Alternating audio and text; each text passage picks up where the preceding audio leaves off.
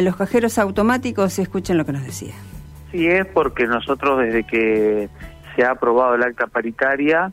estamos llevando adelante y exigiendo el, estricto cumplimiento de cada uno de los puntos y uno de los puntos era la devolución de los descuentos que se habían realizado a cada una de las trabajadoras y trabajadores de la educación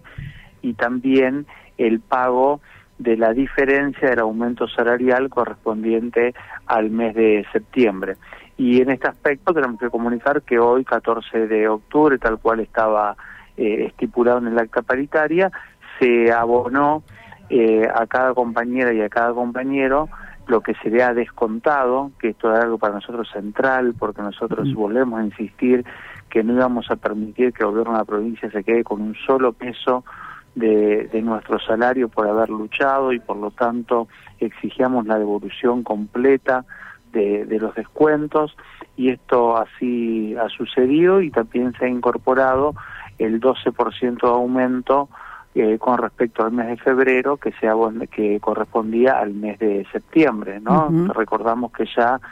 eh, con el sueldo de septiembre, los primeros días de octubre, habíamos percibido el 8%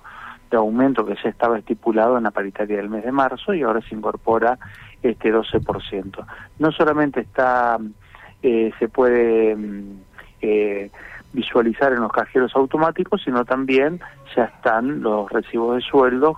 con las complementarias donde establece claramente la devolución de los días y el pago del aumento eh, adeudado. Bien, ¿qué está pasando con el sector pasivo? Los jubilados con los saberes correspondientes al mes de septiembre, que se han abonado los primeros días de octubre,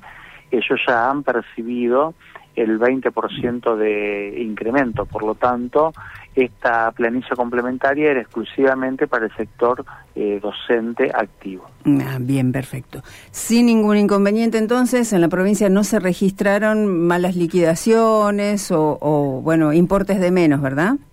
No, no, no hay grandes inconvenientes. En general se abonó todo como correspondía, así que bueno, seguiremos ahora